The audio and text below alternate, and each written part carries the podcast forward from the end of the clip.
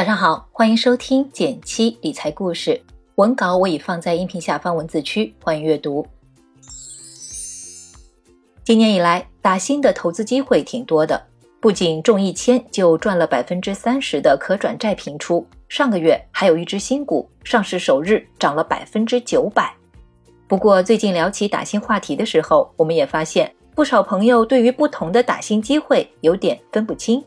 今天就和大家盘一盘其中一个很适合投资新手的打新工具——打新基金。通过它，没有炒过股的朋友也不用干看别人吃大肉了。我们开始吧。比起打新股，其实打新基金更适合普通人。为什么呢？这类基金会专门拿出部分资金去打新股，最低十元就可以买，没有底仓要求和资金门槛，就可以分享打新股的收益。一说到打新股，相信大家都不陌生了。只要你中签了，大多数情况都会大赚一笔。根据统计，今年新股上市首日平均收益率高达百分之一百五十五，开局就翻倍，是不是很吸引人呢？可是中签难啊！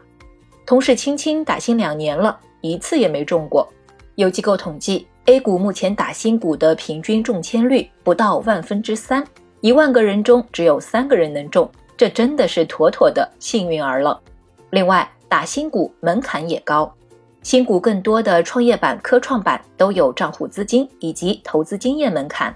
比如资金门槛，申购前二十个交易日，账户日均资产创业板不低于十万，科创板不低于五十万，并且都需要两年的股票投资经验。为了配置底仓，对于很多新手来说，买什么股票来凑数都很有难度。而打新基金就是一个曲线救国的好工具了。相比我们个人，基金公司参与打新有 VIP 权限，中签率高不少。基金公司负责帮我们打新赚钱，我们负责貌美如花，是不是挺香的？不过你可能会有疑问，为什么从来没见过名字里含有“打新”二字的基金呢？事实上，打新基金并不是一个严格的基金分类。另外，有朋友可能会担心。打新基金是赚一笔就走吗？这可能对打新基金有些误解。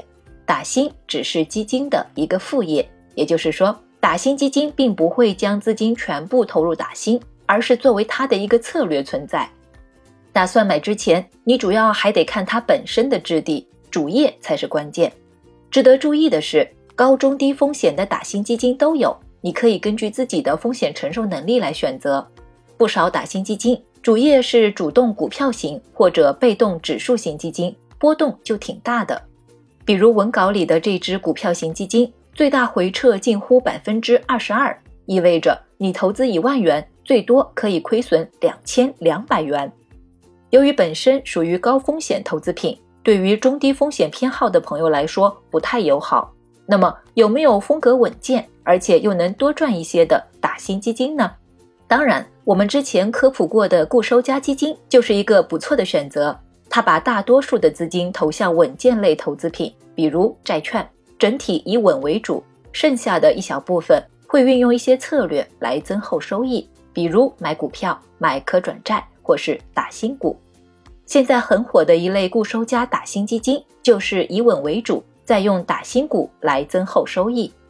你可以看一下文稿里的这支基金。深蓝色线是它的净值走势，比起跌宕起伏的沪深三百，这支基金可以说是开车很稳的老司机了。二零一五年成立至今六年间，年化收益有百分之十，比银行理财还能多赚百分之五。当前股票占比小于百分之二十，并且这期间的最大回撤只有百分之三左右。不过遇上股市大跌，它也会有波动，但整体还是比较稳的。那我们如何才能找到这类打新基金呢？第三方平台，比如且慢、好买、天天基金上都有对应的打新专区，你可以去遨游一番。最后想和大家说，打开自己，多了解一些市面上投资品的知识，也能反过来规整一下手头的投资。当然，不是说每了解一个基金就要去买一个，但与其问这时候是不是要卖了，我还要不要定投，不如问。自己对这些投资品是否足够了解？投资他们的理由是否还在？确认过眼神后，该上班上班，该玩耍玩耍，别老看账户。富人总是更有耐心一些的。好了，今天的内容就是这些。如果觉得有收获，欢迎点赞分享呀。最后别忘了订阅电台，每周一到周五，简七在这里陪你一起听故事、学理财。我们明天见，拜拜。